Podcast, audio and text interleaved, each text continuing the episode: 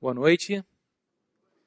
Muito bom, como o Fabrini falou, iniciarmos a nossa semana com descanso e encontrando descanso para nossa alma, para o nosso coração, na presença de Deus, na casa de Deus. Eu queria pedir para você acompanhar a leitura do texto bíblico que será projetado aqui no vídeo wall. Peço também com carinho para que você dê aí uma última checada no seu telefone, veja se ele está no silencioso, para que ele não toque no meio culto, no meio do sermão. São poucos minutos que temos pela frente, mas são importantíssimos para a nossa vida.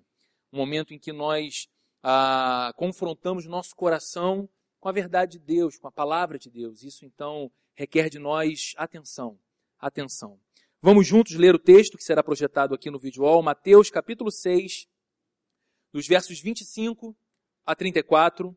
Eu leio na versão NVI, essa mesma versão é projetada aqui para que você possa acompanhar a leitura. São palavras de Jesus Cristo caminhando para o final do famoso Sermão da Montanha, em que ele tem diante de si os seus discípulos mais próximos e uma multidão que o cercava, escutando as suas palavras, escutando a sua mensagem. Então ele diz assim: Portanto eu lhes digo, não se preocupem com a sua própria vida quanto ao que comer ou beber, nem com seu próprio corpo quanto ao que vestir. Não é a vida mais importante que a comida e o corpo mais importante que a roupa? Observem as aves do céu. Não semeiam, nem colhem, nem armazenam em celeiros, contudo, o Pai Celestial as alimenta. Não tem vocês muito mais valor do que elas? Quem de vocês, por mais que se preocupe, pode acrescentar uma hora que seja a sua vida? Por que vocês se preocupam com roupas? Vejam como crescem os lírios do campo. Eles não trabalham nem tecem. Contudo, eu lhes digo que nem Salomão, em todo o seu esplendor, vestiu-se como um deles. Se Deus veste assim a erva do campo, que hoje existe e amanhã é lançada ao fogo, não vestirá muito mais a vocês, homens de pequena fé? Portanto, não se preocupem dizendo o que vamos comer, ou que vamos beber, ou o que vamos vestir, pois os pagãos é que correm atrás dessas coisas mas o Pai Celestial sabe que vocês precisam delas. Busquem, pois, em primeiro lugar, o reino de Deus e a sua justiça, e todas essas coisas lhes serão acrescentadas. Portanto, não se preocupem com o amanhã, pois o amanhã trará as suas próprias preocupações. Basta a cada dia o seu próprio mal. Vamos orar? Senhor Jesus, nós te agradecemos por essa noite, nós te bendizemos pela oportunidade de estarmos reunidos aqui como igreja, diante do Senhor e diante da tua palavra. Todos nós aguardamos com expectativa que o nosso coração, que a nossa alma, que a nossa vida por inteiro prove, experimente dessa renovação que estamos aqui refletindo, compartilhando, ansiando durante esse mês de janeiro aqui na plena.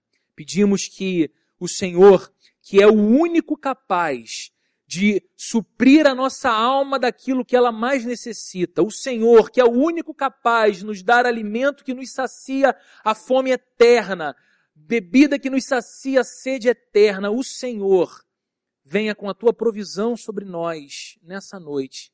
Que o teu maná celestial, o alimento do Senhor, desça sobre nós e saiamos daqui nutridos, edificados, consolados, encorajados, renovados pelo poder da tua obra em nós, no nosso meio. Em nome de Jesus, Senhor, nos livra de todo desvio de atenção, de qualquer coisa que possa comprometer a qualidade desses minutos que teremos pela frente. Que o Senhor tome conta de todo esse local e de todos os que aqui se encontram, em nome de Jesus. Amém. Amém. Essa época de início de ano sempre me faz lembrar de um texto que eu gosto muito do Carlos Drummond de Andrade, chamado Cortar o Tempo, em que Drummond dizia que a, a pessoa que criou, que inventou, a, teve a ideia de fatiar o tempo e deu essas fatias o nome de anos, foi alguém genial porque industrializou a esperança. Foi alguém que percebeu que 365 dias era tempo suficiente para levar uma alma à exaustão ao cansaço. E aí, dizia Drummond, quando mudava o número de um ano para o outro, acontecia o milagre da renovação. E tudo começava outra vez. por natureza, nós somos esse tipo de pessoa que procura acreditar que a vida se refaz e se renova diariamente, porque diariamente nós enfrentamos, encaramos muitos desafios, muitas demandas que precisam, é, exigem de nós coragem, determinação, firmeza. Mas nós estamos vivendo, especialmente no nosso país, um momento, um tempo ah, desafiador para quem aspira por renovação. O cenário que nos vemos inseridos é um cenário que nos desafia, que pode nos convidar a um desânimo, pode nos convidar a, a uma baixa expectativa do que possa ser esse novo ano nas nossas vidas. Há um clima de insatisfação no ar. Uma insatisfação com a política, uma insatisfação com o modelo econômico, uma insatisfação com as instituições públicas, mas uma insatisfação que sai do macro para o micro também, uma insatisfação que toma conta da nossa vida pessoal. Muitas pessoas insatisfeitas com o seu próprio momento de vida, seja ele profissional, familiar, intelectual. E essa, essa onda de insatisfação, somada às características do nosso tempo, um momento muito peculiar que estamos vivendo, ah, marcado por um tipo de paradoxo, onde, na mesma medida que vivemos a era do entretenimento, com muita oferta a, a, de algo que nos leve à alegria e o prazer, nós temos visto também no mesmo momento a era do tédio, em que esses entretenimentos, essas válvulas de escape têm durado cada vez menos para nós, têm durado cada vez menos para saciar a nossa busca, a nossa necessidade de prazer. Nós vivemos num tempo paradoxal em que presenciamos o apogeu da medicina. E é fato que vivemos mais do que viveram os nossos ah, antepassados, ah, mas nos questionamos se vivemos hoje melhor do que viveram eles. A medicina avançou e nós tomamos muito mais remédios agora do que antes. Vemos ah, o auge da psiquiatria, da psicologia, mas sabemos que vivemos numa sociedade de gente de emoções adoecidas, cada vez mais adoecidas. Vivemos num tempo e somos privilegiados por testemunhar o progresso da tecnologia diante dos nossos olhos, e toda essa tecnologia nos favorece opções de segurança. Hoje você pode monitorar através de uma câmera o que o seu filhinho está fazendo na creche que você matriculou ele. Se você quiser e tiver disposição para pagar, você pode ter uma câmera instalada no lavabo da sua casa. Você anda pela rua e tem a sensação de estar num grande Big Brother, cheio de câmeras monitorando a cidade, todas essas coisas que permitem com que sintamos um pouco mais de segurança, não apagam o crescente sentimento, na maioria de nós, de insegurança e de medo. Esse cenário todo é um solo extremamente fértil para o desenvolvimento, para o crescimento daquilo que eu considero um dos nossos principais inimigos contemporâneos: a ansiedade. Gente que vive mergulhada no mundo que nós vivemos hoje, com essas características, tem uma forte tendência a desenvolver a ansiedade. É consenso dizer que a doença do século é a depressão. A Organização Mundial da Saúde diz que 20% da população mundial sofre ou sofrerá muito em breve de depressão. É um número alarmante. Mas eu creio que a ansiedade, seja a, ela no seu limite mais, no, no, nas, suas, nas suas esferas mais intensas, mais exageradas, ela é uma enfermidade maior e mais a, a, abrangente do que a própria depressão. E nós percebemos menos porque os seus sintomas são menos impactantes no início. Eles são menos claros. Eles não se revelam tanto num primeiro momento. Então, são homens e mulheres que em virtude da urgência da vida, em virtude da competição do mercado de trabalho, em virtude da insegurança da vida urbana e desse crescente sentimento de medo, desenvolvem, por exemplo, déficit de concentração. São pessoas que ao longo de um dia não conseguem se concentrar, focar em uma tarefa importante, porque são muitas informações, são muitos compromissos, são muitos e-mails, são muitos telefonemas, são muitas mensagens, são muitas frentes de atuação e papéis que estamos inseridos na vida. E há, começa a haver então um déficit de concentração. Gente que apresenta uma irritabilidade extrema. Qualquer pequeno transtorno se torna numa fagulha dentro desse barril de pólvora que essa pessoa ansiosa ao extremo tem se tornado. São pessoas que, por conta dessa realidade que nos cerca e por conta da ansiedade, passaram a desenvolver um cansaço excessivo. Um cansaço físico e mental que não para. Entra semana, entra final de semana, começa mais uma semana e ele e ela continuam se sentindo exaustos, cansados. Uma constante sensação de apreensão. Medo do futuro, medo de chegar no trabalho na segunda-feira, medo de enviar os filhos para o colégio, medo de pegar elevador, medo de ter medo, medo para tudo. E a síndrome do pensamento acelerado, que é uma característica marcante no nosso tempo também, homens e mulheres que não conseguem desligar da tomada. Deitam na cama, fecham os olhos, mas o cérebro não para de processar e de deixá-los com a alma agitada, angustiada por conta das demandas e dos problemas. Essa é a razão. Falar sobre ansiedade num momento em que ela é tão possível nas nossas vidas. É a razão de eu ter escolhido esse texto de Cristo para que nós possamos refletir e meditar juntos. Um texto que, durante anos e anos e anos na minha caminhada com Jesus Cristo, eu tenho retornado a Ele em busca de pastoreio para minha própria alma. Eu tenho retornado a Ele em busca de saciedade para os lugares extremos que muitas vezes a ansiedade tende a me levar. E eu volto a encontrar aqui, nessas palavras de Jesus, um ponto de equilíbrio, um centro, um lugar de refrigério para a alma. Esse texto inicia no verso 25 com Jesus dizendo: Portanto, eu lhes digo. Nós não podemos ah, deixar de frisar a importância dessa, dessas palavras iniciais de Jesus. A expressão, portanto, nos revela uma conexão de pensamentos, aquilo que Cristo acabara de dizer nos versos anteriores, que agora fazem todo sentido dentro do que ele passa a falar sobre ansiedade. E quando você pega a sua Bíblia e lê os versos acima do 25, especialmente a partir do verso 19, você vai perceber Jesus Cristo fazendo um apelo à razão dos seus discípulos e dos seus ouvintes. Cristo começa a falar sobre dois tipos de cofre em que se pode guardar tesouros.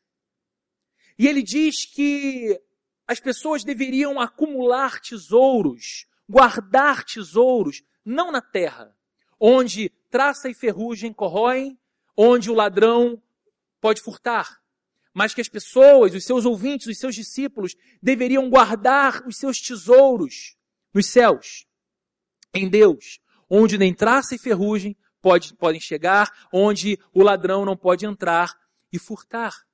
E Cristo adverte os seus ouvintes e discípulos dizendo: onde está o seu tesouro, estará o seu coração. Ele diz qual é o CEP para o coração de uma pessoa. Quer saber o CEP do coração de alguém? Pergunte pelas riquezas dela. Pergunte por aquilo que é mais valioso em sua vida em seu coração. Os seus tesouros. Lá estará o seu coração. Cristo fala então sobre esses dois lugares para depositar tesouros. Depois, Cristo fala sobre dois tipos de visão. Ele fala que os olhos são a candeia do corpo. Se os seus olhos forem, uh, uh, forem bons, todo o seu corpo será luz. Se os seus olhos forem maus, todo o seu corpo será trevas, estará em trevas. O que Cristo quer dizer com isso? Ele queria dizer que existem, existem duas maneiras de enxergar a vida. Uma em conexão com o mesmo lugar onde se deve guardar tesouros, nos céus, em Deus. Se os nossos olhos enxergarem da perspectiva de Deus, enxergarem a partir de Deus a nossa própria vida e a realidade que nos cerca, nós teremos, por causa de Deus, luz suficiente para enxergar com clareza o nosso caminho e não tropeçar. E o contrário é verdadeiro. Cristo diz: se os nossos olhos forem maus, se a nossa escolha por enxergar e interpretar a vida e a realidade for divorciada do Deus Criador, nós tatearemos no escuro. E vamos colher com isso as feridas dos tropeços que andar no escuro podem causar na nossa caminhada. Depois, Cristo vai falar sobre dois senhores. E diz que ninguém consegue se devotar a dois senhores. Ele diz: vocês não podem servir a Deus e servir as riquezas. Porque ou vocês agradarão a um e desagradarão a outro, ou vocês amarão a um e odiarão o outro. Cristo começa a ensinar ali que as riquezas podem até aceitar devoção parcial. A riqueza pode até ceder para você dois dias na semana para você ir no culto da igreja. Mas Deus, que ofereceu tudo por você, exige tudo de você. Cristo, Deus, não divide, não fatia a sua glória com nenhum outro ídolo, com nenhum outro falso Deus. E considerando que os seus discípulos estão analisando as suas palavras e fazendo escolhas por Deus diante daquilo que ele fala, Cristo passa a apresentar então um fundamento para que os seus discípulos e os seus ouvintes pudessem superar os impactos da ansiedade. E para onde Cristo aponta? Cristo aponta para o caráter de Deus. Cristo começa a falar sobre o, o caráter de Deus como o fundamento para que a ansiedade não domine o nosso coração, não tome conta de toda a nossa vida. Em última análise, então, a ansiedade descontrolada na vida de um cristão, ela não é resultado dos problemas que ele vive. Ela não é um problema circunstancial. Em última análise, na vida de um cristão, a ansiedade descontrolada é fruto de um problema teológico. Tem a ver com um desconhecimento ou uma desconsideração do caráter de Deus. Do Deus diante de quem nós estamos, diante de quem nós vivemos e a quem afirmamos nos devotar e seguir. Então, com esse texto aberto, eu quero trabalhar duas afirmações com você, pensando em renovação para o ano de 2016. A primeira delas é de que nós podemos superar os impactos danosos da ansiedade nesse novo ano de 2016, quando focarmos toda a nossa vida em. É disso que Cristo fala e eu convido você a observar comigo como ele nos oferece nos versos que lemos razões e argumentos para esse convite. Focar em Deus e ver o impacto da ansiedade diminuir no nosso coração, diminuir na nossa alma. Isso é uma coisa que eu amo na Bíblia e eu amo nas palavras de Jesus. O fato de Jesus Cristo considerar o tempo todo a razão dos seus ouvintes e não apenas a alma. Os críticos do cristianismo costumam dizer que aqueles que se devotam à fé são pessoas intelectualmente frágeis, mentalmente fracas, que precisam se amparar naquilo que é místico, naquilo que é transcendente, naquilo que é sobrenatural, para aguentarem o peso da vida real. Acreditam que para alguém se devotar à fé precisa se divorciar do cérebro. Mas o que nós vemos nas palavras de Cristo, nesse texto que estamos lendo, é um contínuo convite, não apenas à alma, mas também à mente. Olha como Jesus oferece razões e argumentos. No verso 25 mesmo, na segunda parte, ele faz a seguinte pergunta aos seus discípulos: Não é a vida mais importante que a comida? Não é o corpo mais importante do que a roupa? Imaginem essas pessoas olhando para Jesus escutando ele pregar. E ouvindo dele o seguinte: olhe para a vida de vocês. Que estrutura fantástica fantástica e complexa é a vida de vocês. Ela não é muito mais importante do que o alimento que a nutre. Olhe para o corpo de vocês. Olhe para a habilidade que vocês têm, motora. Esse corpo de vocês não é muito mais importante do que a roupa que o aquece, do que o teto que o abriga? Está dizendo. Para em seguida o Senhor falar: Observe as aves do céu. Eu amo imaginar essa cena. Cristo no alto de uma colina, no alto de um monte, um grande grupo de pessoas escutando suas palavras e pássaros sobrevoando, e ele podendo apontar para eles numa ilustração viva. Olha as aves, olha, olha os pássaros no céu. Não semeiam, não colhem, não ajuntam os celeiros, o Pai Celestial, contudo, as alimenta. Agora olhem para os lírios do campo. Eles são lindos, não são? Nem Salomão, com todo o seu esplendor de vida palaciana, de grande rei de Israel, se vestiu tão belo como um desses. Agora, se Deus cuida da ave, que ora vocês veem passando, ora não está mais lá. Se Deus cuida da erva do campo, que ora está ali linda, e logo em seguida é arrancada e lançada no fogo. Se Deus é zeloso e cheio de cuidado com pequenas coisas criadas por Ele, o que Ele não é capaz de fazer por você são mais do que criaturas.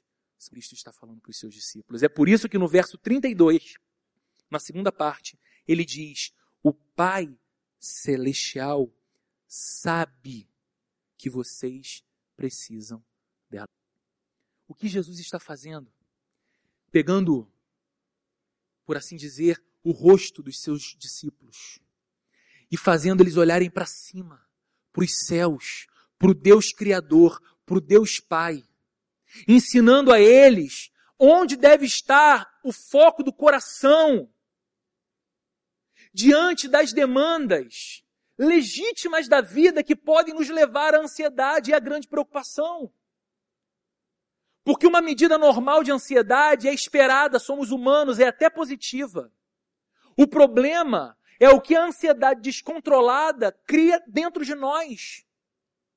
E é contra esse efeito que Jesus Cristo começa a nos alertar, a nos ensinar e a nos apontar uma direção. Cristo sabia que a ansiedade nos domina todas as vezes que tiramos os nossos olhos de Deus e colocamos os nossos olhos apenas nas circunstâncias da vida. Sejam essas circunstâncias algum problema real que estamos enfrentando, sejam essas circunstâncias a realidade dos noticiários, sejam essas circunstâncias das projeções econômicas, sejam essas circunstâncias qualquer coisa que gere no nosso coração pavor, medo, intranquilidade. Você se lembra daquela passagem, Mateus capítulo 14, em que Jesus Cristo, com cinco pães e dois peixes, faz um grande milagre da multiplicação e alimenta uma multidão. A Bíblia diz que cerca de cinco mil homens, fora mulheres e crianças, são alimentados por Jesus. Em seguida, ele fala para os seus discípulos pegarem a embarcação, irem para o outro lado, para outra margem do mar, enquanto ele despede a multidão. Quando a última pessoa sai de perto de Jesus, ele sobe a um monte para orar. Anoitece, o tempo vira, o barco se encontra no meio da travessia já com seus discípulos. Jesus Cristo quer encontrar-se com eles. Não tinha mais nenhum catamarã naquele horário. E ele vai ao encontro dos seus discípulos andando sobre as águas. Eles estão apavorados, lutando contra uma tempestade de vento que gera ondas fortíssimas na embarcação. Não bastasse a força das ondas e dos ventos, ao olharem para o mar, vem um sujeito vindo em sua direção e começam a gritar apavorados. É um fantasma. E Jesus Cristo fala: Não tenham medo, sou eu. Pedro, sempre mais ousado um pouco, fala: Jesus, se é você mesmo, me chama para ir aí. Fala para eu ir aí com o Senhor. E Jesus fala: Vem, Pedro, vem aqui comigo. Pedro então coloca o primeiro pé do lado de fora do barco, olhando para Jesus, para ter certeza se era Jesus mesmo. Quando ele coloca, ele se sente firme.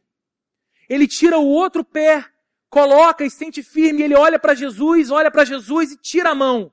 E fala: Uau, eu estou em pé na água. E começa a andar na direção de Cristo.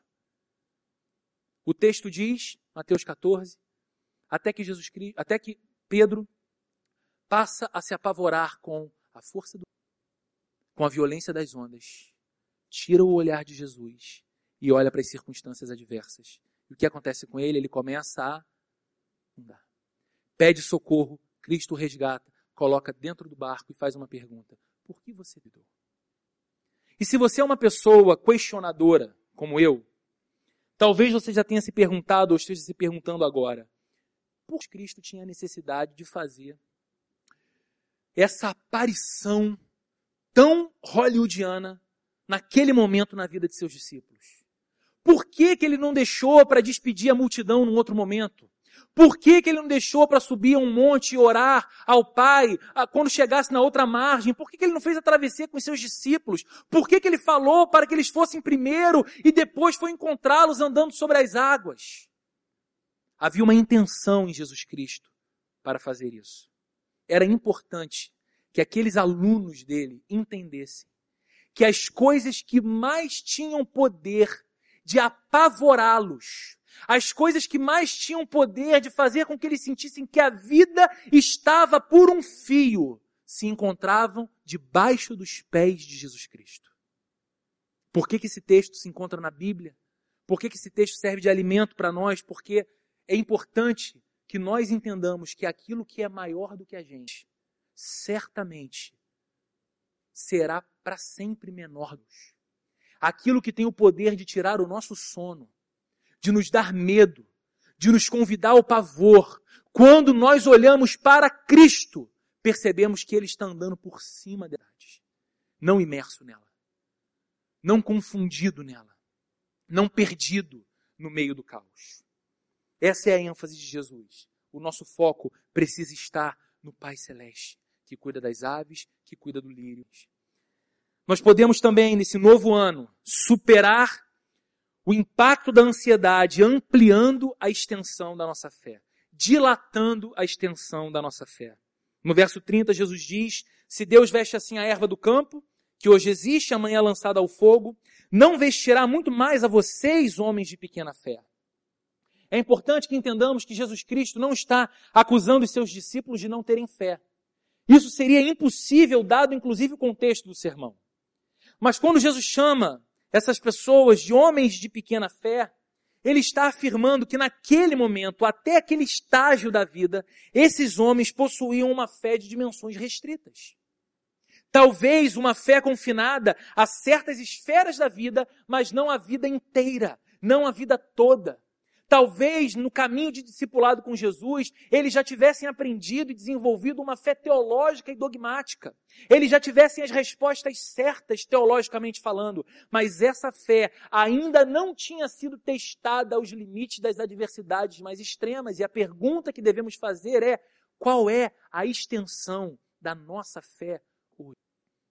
Iniciamos um novo ano, um ano novinho, e perguntemos ao nosso coração qual a extensão da nossa fé em Cristo nesse momento e para esse ano. Será que a nossa fé nos serve apenas para nos trazer ao culto, nos fazer cantar, nos fazer parar por alguns minutos e ouvir uma pregação? Será que essa fé nos vale para que em público afirmemos às pessoas que somos protestantes? Ou essa fé já tem nos levado a sentir paz no meio da tempestade? Ou essa fé tem sido a âncora da nossa vida que nos mantém em sanidade no meio das pressões mais brutas da nossa própria caminhada? Será que essa fé já nos levou a afirmar, diante das nossas próprias adversidades, o que o salmista diz: eleva os meus olhos para o monte. O meu socorro, o meu auxílio vem do Senhor que fez os céus e a terra. Ele não deixará a minha alma entregue. Será que a nossa fé nos levou a esse estágio? Será que a nossa fé faz com que Deus seja a nossa primeira opção, a nossa primeira busca no momento da pressão mais aguda? Será que a nossa fé tem nos levado a dobrar os joelhos diante de Deus, em verdade de coração, e dizendo, Deus, me socorre, porque eu tenho a sensação de que vou sucumbir ou enlouquecer no meio dessa pressão toda. Vem em meu auxílio, mas Deus foi a sua primeira escolha. Ou você tem se valido de um instrumento legítimo e dado por Deus à humanidade, que são os profissionais, os terapeutas, os psicanalistas que ajudam a gente a organizar a mente e os sentimentos, as vontades, a equilibrar as coisas, a colocar a vida em ordem. Mas ligar para o analista, ligar para o terapeuta se tornou o primeiro passo já. Compartilhar com alguém a crise e o drama já se tornou o primeiro passo. Coisas legítimas, mas que têm deixado Deus à margem do que acontece. A resposta a essa pergunta tende a nos revelar qual é a extensão hoje da nossa fé e tende a nos desafiar se nós queremos permanecer com a fé restrita a certas áreas da vida, mas não a nossa vida integral. Verso 32: Pois os pagãos é que correm atrás dessas coisas. O Pai Celestial, porém, sabe que vocês precisam delas. O que Jesus está fazendo? Ele está dizendo que aqueles que conhecem o caráter de Deus, aqueles que sabem que Deus, o Pai de Jesus Cristo, é o Pai celestial, que é bondoso, que é provedor, que cuida de nós. Esses que conhecem o caráter de Deus foram alcançados pelo amor de Deus. O amor de Deus se tornou algo real na vida deles, cheio de significado na vida deles. E isso fez com que eles fossem preenchidos por uma certeza de que Deus pessoalmente está cuidando das suas demandas. E é por isso que eles podem descansar. É por isso que Jesus está dizendo o seguinte: quem corre desespera a vida, em busca do próprio bem-estar, em busca da provisão mais básica da subsistência, como um louco, é o pagão que não considera Deus, que não entende Deus, que não está em relação com Deus. Mas vocês que já foram alcançados pelo amor de Deus, vocês que já são preenchidos pela certeza de que o próprio Deus pessoalmente cuida de vocês, vocês podem descansar. E porque vocês podem descansar, busquem então em primeiro lugar o reino de Deus, a justiça do reino de Deus. Busquem em primeiro lugar mergulharem cada vez mais profundamente na realidade de Deus na vida de vocês. Busquem viver uma vida de comunhão real com Deus. Busquem viver uma vida em que os padrões e os valores de Deus vão se tornando os padrões e os valores que vocês desejam viver. E vocês vão perceber toda essa busca que nós temos por bem-estar acrescentadas. É como se Jesus estivesse dizendo: nessa relação com o Pai Celestial, vocês hão de receber essas coisas como uma dádiva, como um dom. Então, concluindo, Jesus encerra no verso 34, como inicia no verso 25. Portanto, conexão com tudo que acabara de dizer, não se preocupem com o amanhã, pois o amanhã trará as suas próprias preocupações. Jesus, basta a cada dia o seu próprio mal. Nós precisamos aprender a presentificar a vida como um antídoto contra a ansiedade extrema. Nós nos ocupamos tanto com o amanhã que deixamos de viver plenamente o hoje, que é um Deus para nós. Pare para pensar. Essa hora da noite, domingo, de todos os lugares que você poderia estar, Deus te conduziu e te permitiu as palavras.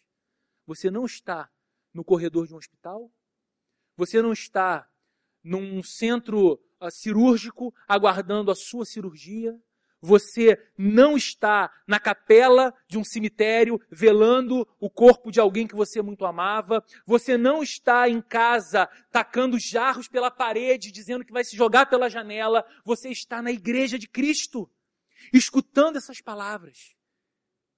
Por quê? Porque hoje o dia de hoje se configura como um presente da graça de Deus ser. Deus te deu o hoje. Eu me lembro recentemente quando o pastor Fabrini pregou sobre esse texto, especialmente sobre esse verso, sobre não se preocupar com o dia de amanhã. Ele fez essa ilustração, essa imagem dizendo: Deus, eu estou aqui, estou aqui. Eu não estou lá. Eu não estou amanhã. Eu não estou onde o meu coração fica inquieto e preocupado. É isso que Jesus está ensinando. A presentificar a vida. Onde você está agora? A gente às vezes vive com tão, tão pouca sabedoria que somos carregados pela culpa e pelos questionamentos do passado e ansiosos e agitados com relação a um futuro que a gente nem sabe se vai chegar. Um futuro que não existe porque ainda não veio, não é, não está, não provamos.